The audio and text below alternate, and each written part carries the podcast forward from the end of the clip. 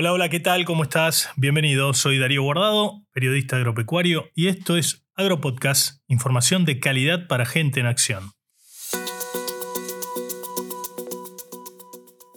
En este episodio vamos a conversar con el analista internacional, especialista en comercio exterior, profesor universitario, entre otras tantas cosas.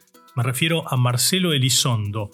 Vamos a hablar sobre qué expectativas tiene él respecto de las relaciones exteriores con el nuevo gobierno de Javier Milei y haciendo foco, claro está, en cómo pueden ser los vínculos en lo que hace a la venta de los productos agroalimentarios de la Argentina, principalmente en las relaciones con sus dos principales clientes hoy, como son Brasil y China. Quédate escuchando Agropodcast hasta el final. Estás escuchando Agropodcast.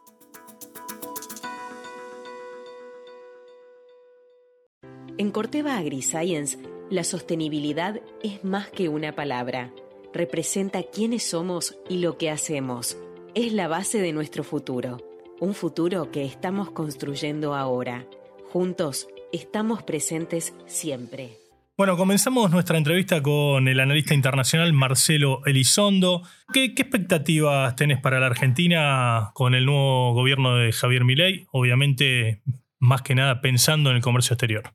Bueno, lo primero que creo es que es bueno que haya un cambio.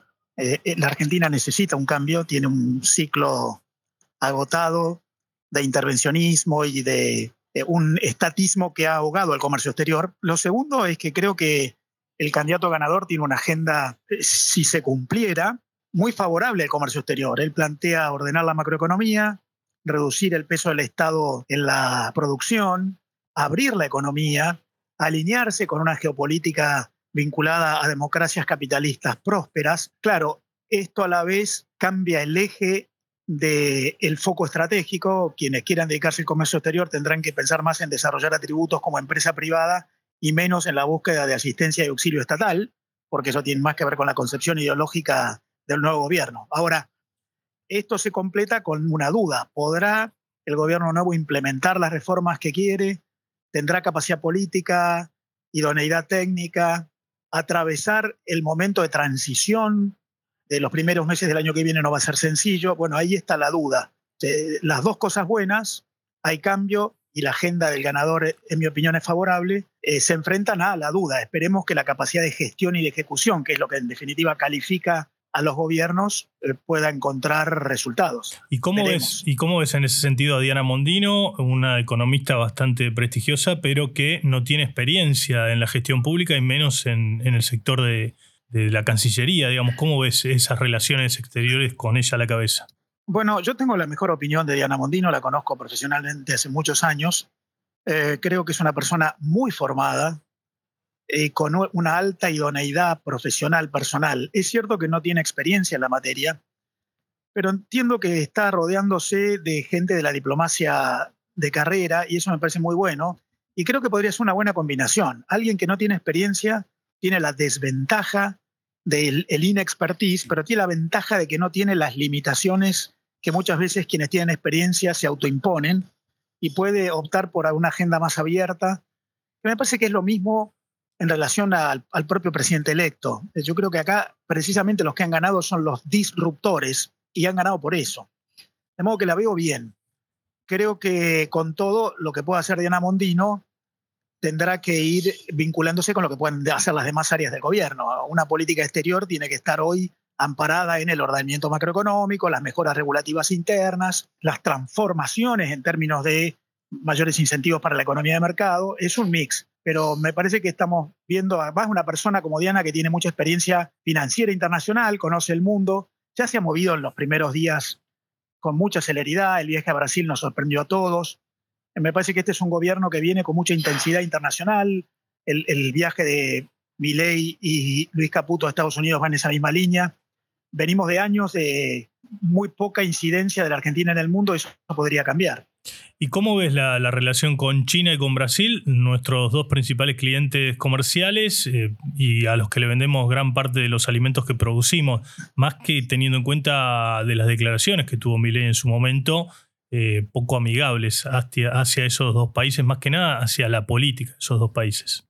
Ese es un muy buen punto. Yo acabo de regresar de un viaje profesional por eh, París y Madrid. Yo, entre mis distintas actividades profesionales, me desempeño a nivel mundial en la, en la, International Chamber of Commerce, que es la Cámara Mundial de Empresas, la Organización Mundial del Sector Privado, de la globalización del sector privado. Y me encontré allí con que hay una imagen de Javier Milei que no es exactamente la misma que tenemos nosotros. Hay temor de que Javier Milei sea un nacionalista proteccionista, un derechista conservador que acompañe una agenda de derecha que en Europa se mira con precaución por los derechistas europeos.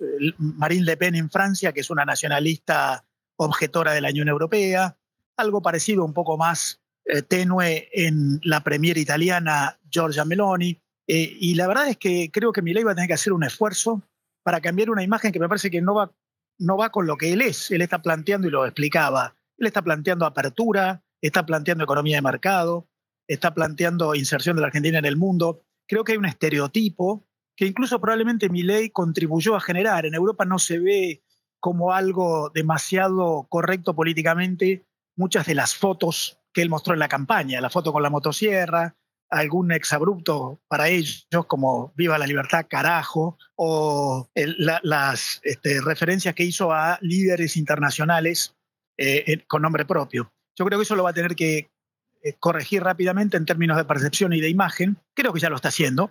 Eh, y a partir de ahí, lo que creo es que ya el gobierno, bueno, el gobierno entrante, el equipo del gobierno que todavía no asumió, pero que ganó las elecciones, ha dado señales. Eh, recibió al embajador chino, casi que fue la primera reunión con un embajador que tuvo. Y hay una carta del, del, presidente de China, Xi Jinping, que en términos diplomáticos tiene un enorme valor y que creo que genera un, nuevo comienzo. Eh, eh, parecido a lo que Milei dijo tabula rasa en relación a Patricia Bullrich. Creo que hay una distensión diplomática. Y lo mismo pasa con el viaje de Diana Mondino a Brasil y no solamente una reconciliación, sino algunos gestos, que siga Scioli en la Embajada de Brasil o que se empiece a hablar de una agenda Mercosur-Unión Europea.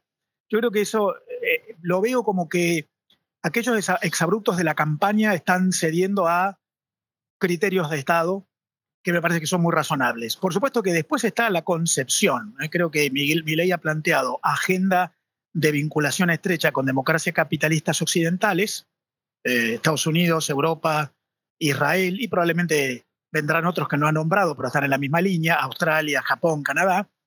Eh, y eso, bueno, deberá congeniar con las relaciones con China, donde él ha dicho, yo no quiero promover relaciones Estado a Estado, pero quiero que las empresas sigan haciendo negocios. La verdad es que ahí yo no veo mucho cambio en relación a lo que pasa ahora. Y en Brasil sí hay una agenda más compleja porque mi ley quiere apertura, el Mercosur es muy cerrado, la apertura de Argentina debería lograr un consenso en el Mercosur, no sé si eso se obtendría. Ahí veo buena relación diplomática, pero un áspero camino de negociación por posturas no necesariamente semejantes.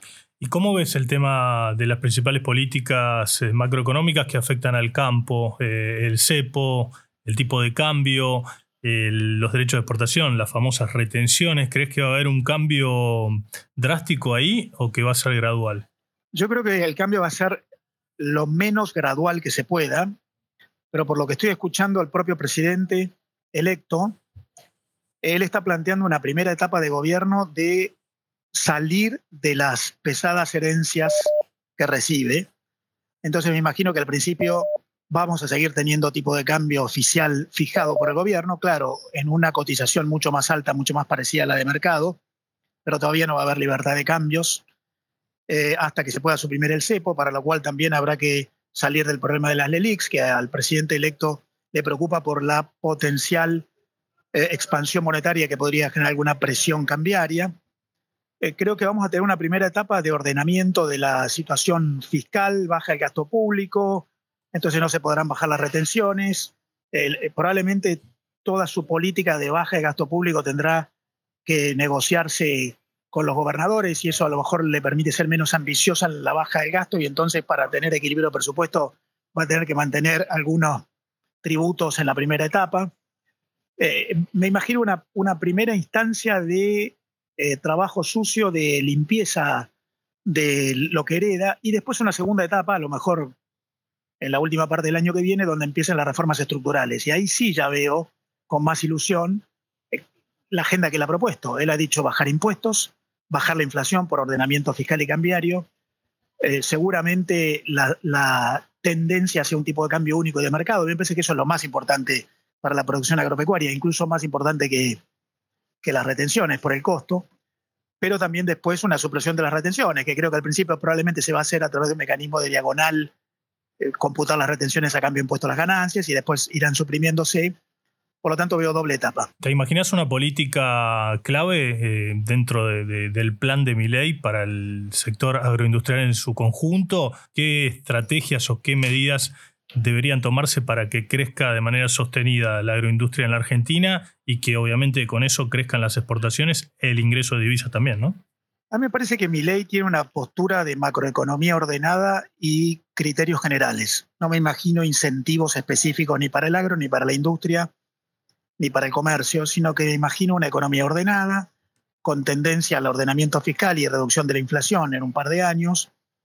Probablemente cuando pueda, en una segunda etapa, una mejor eh, regulación tributaria general, menos impuestos, más eficiencia, menos congestión regulativa para todos los sectores. Y eso beneficiará más a algunos que a otros y al campo más, porque la verdad es que el sector agropecuario argentino es muy competitivo, por lo que ordenar la macro, bajar la inflación, tener menos regulaciones. Yo creo que Miguel está trabajando en un programa que lidera Federico Sturzenegger de estudio de todas las regulaciones que podrían ser suprimidas. Eso es extraordinario. Me parece que no somos conscientes del costo que genera el sistema regulativo argentino.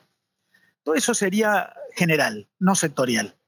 Y luego creo que el área específica de los agronegocios va a estar trabajando más en generación de incentivos para la alta generación de valor. Eh, ahí veo con mucho optimismo la designación de Fernando Vilela, que me parece un profesional de altísima calificación, que incluso él concibe todo el sistema agroproductivo como lo que él llama la bioeconomía, que le da una visión más transversal a la agroproducción, vinculándose con todas las transformaciones tecnológicas generales, incluso vinculando la producción agropecuaria con otros rubros con los cuales el, sector agropecuario puede vincularse, como energía renovable, la economía la energía renovable, la economía del conocimiento o incluso eh, eh, todas las políticas amigables con el ambiente de otros rubros, incluso industriales. Por lo que yo veo... Sí, sustentabilidad en general, digamos. Exacto. Yo veo primero un marco general, no de incentivos sectoriales, eh, mayor libertad para que sea el sector privado el que promueve, ahí no veo tanta promoción desde lo público, pero en todo caso una generación de incentivos desde la Secretaría de Agricultura para la generación de una bioeconomía muy competitiva. O sea que se daría lo que piden los productores hace mucho tiempo. No, no importa, digamos, si no nos dan incentivos, solamente que nos saquen la pata de encima y nos dejen producir. Si se eliminan regulaciones, si se eliminan restricciones para exportar, más allá de que no se bajen los derechos de exportación, las retenciones, o se vaya bajando progresivamente, el productor ya iba a tener su incentivo para producir si se este, eh, encamina la macroeconomía, ¿no? Con un tipo de cambio este, más, más, competitivo, eh, con menos inflación. Sí, yo creo eso. Diría, primero, una cosa es lo que él propone y otra cosa es la capacidad de ejecución. Ahí es donde yo tengo mi, eh, mi paciencia, porque poner en marcha estas transformaciones en la Argentina no es sencillo. La Argentina viene de un modelo, en mi opinión, muy negativo, pernicioso, los resultados lo califican, 12 años de no crecimiento económico, y suprimir todo este escenario de proteccionismo, prebendas, subsidios, sectores elegidos por el gobierno, eh, va a generar un periodo crítico de transición, por lo tanto veremos la capacidad de ejecución. El, programa suena bien, tengo ilusión en que se podrá poner en marcha, pero la capacidad de ejecución es algo que después se ve sobre la marcha. Ahora, lo segundo que yo diría es, también hay que pensar en, un, en una eficiente inserción externa. Yo creo que la Argentina, y yo vengo bregando desde mis distintos hábitos, ámbitos desde hace mucho tiempo, la Argentina tiene que llevar adelante una geopolítica de vinculación económica internacional a partir de la celebración de tratados comerciales y económicos internacionales, tratado de libre comercio, de complementación económica, de promoción de inversiones, de apertura recíproca, tratados de confluencias regulativas con otros mercados, sobre todo para la agroproducción es muy importante ir convergiendo en estándares ambientales, sanitarios, de seguridad. Eso requiere una activa gestión internacional. Argentina hoy tiene muy pocos acuerdos de asociación económica con, con terceros países, básicamente el Mercosur y algún poquito más, eh, algún aliado del Mercosur como Chile, no mucho más que eso. Hoy en el mundo el 70% de todo el comercio entre todos los países ocurre entre mercados que redujeron a cero sus aranceles. En Argentina solo el 25% de las exportaciones ingresa en mercados con arancel reducido. Bueno, ahí hay un esfuerzo por hacer también, y eso no es tan sencillo porque no depende solo de la voluntad de uno, sino de los terceros que quieren aliarse con nosotros. Argentina tiene un problema de reputación que tiene que corregir, por lo que la tarea está bien enfocada. Eh, la gestión creo además que va a, requerir, va a requerir paciencia, porque incluso todo lo que decíamos antes, no me imagino que se ponga en marcha de un día para el otro. Creo que va a haber un proceso de adaptación y lo importante va a ser la consistencia. Marcelo, gracias, muy claros tus conceptos y seguramente te estaremos molestando en otra oportunidad para, para hablar aquí en Agropodcast. Para mí es un gusto. Gracias por el diálogo. Ahí pasaba Marcelo Elizondo, analista internacional.